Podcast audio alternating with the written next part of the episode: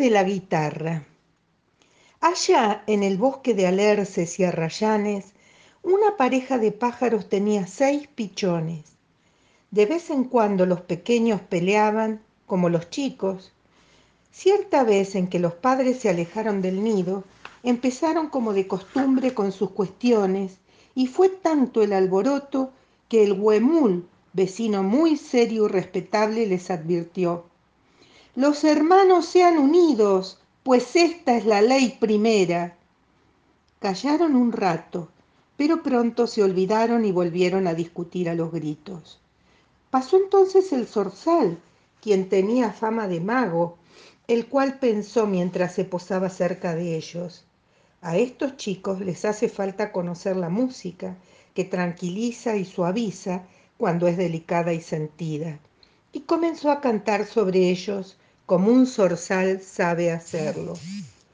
Con cada trino, los pichones se fueron convirtiendo uno a uno en la cuerda de una guitarra olvidada por su dueño al pie del árbol donde vivían sin el encordado. Pasado el susto del primer momento, los pichones, o sea, las seis cuerdas ahora, empezaron a susurrar en voz baja, con la ayuda del señor viento, iniciando de esta manera una conversación sin importancia y, cosa rara, volvieron a pelear enseguida. La prima, o sea, la primer cuerda, se creía la más bonita. La cuarta sostenía que era la más elegante. Así empezaron. Es claro, la prima es bonita y vivaracha y canta, canta, casi siempre canta, y los dedos, que son ciegos, perciben con fino instinto la belleza y van continuamente a buscarla. Y como es muy sensible a veces, llora con ellos, llora quedadamente con voz dulcísima si está triste quien la pulsa. Canta alegremente cuando los dedos saben llevar a ella los cantos que guardan el espíritu, el ser que las anima. La segunda cuerda, generalmente, no llega a brillar como la prima, a producir los agudos, vivos y penetrantes como su hermana más delgada, pero trata de disimular sus defectos cuando la acompaña en el canto y es más fuerte. La tercera, la más modesta y recatada, no canta nunca a los gritos, no le gusta hacerse notar.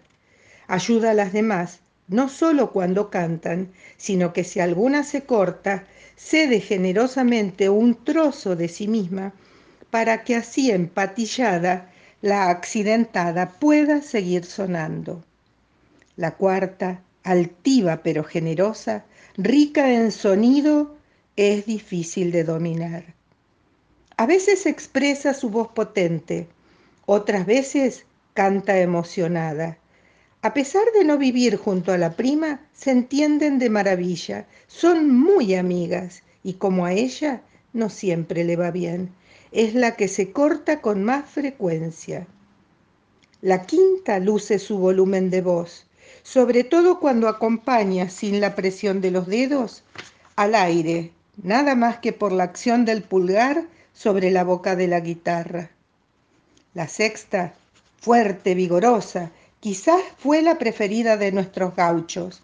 Parece haber sido hecha para los dedos poderosos de aquellos hombres recios de nuestra patria.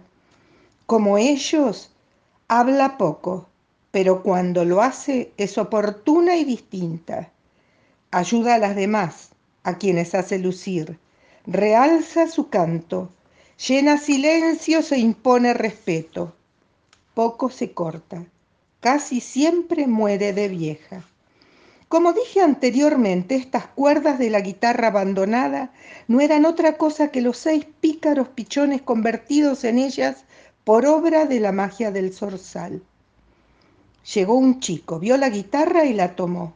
Era descuidado y de mal carácter. Empezó a tocar, y como sus dedos eran nerviosos y torpes, la prima chillaba que era un horror.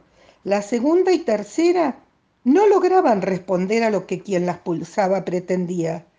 La cuarta y quinta desafinaban y la sexta callaba o hablaba con voz opaca por la indignación. La guitarra sonaba muy mal y el chico la arrojó, más que dejó a un costado. O sea que no pudo tocar y se fue.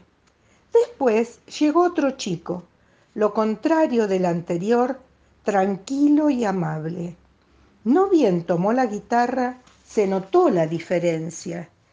El primero la tomó como quien agarra una escoba. El recién llegado, al acercarse, se inclinó ante ella y la tomó como si fuera a iniciar una danza. Le pasó cuidadosamente un paño suave por las cuerdas, que sintieron como una caricia y quedaron susurrando en voz baja, admiradas. Comenzó a levantar despaciosamente el tono de la prima, que se estiraba toda de puro contento, ansiosa de cantar. La sexta ya no era la gruñona de antes. Aguardaba tranquila el momento de relacionarse con los dedos recién llegados, como si fueran viejos amigos. Las seis cuerdas pronto se pusieron de acuerdo, o sea que la guitarra estaba afinada y el chico tocó con delicadeza y sentimiento, con las cuerdas en armonía. Tan a gusto se encontraban que no deseaban que el chico dejara de pulsarlas, y cuando ello ocurrió, cesó el encantamiento, comprobando los pichones que desde la guitarra podían volar solos hasta las ramas del árbol, convertidos en hermosos y jóvenes pájaros, cantando divinamente. Desde entonces no pelean más.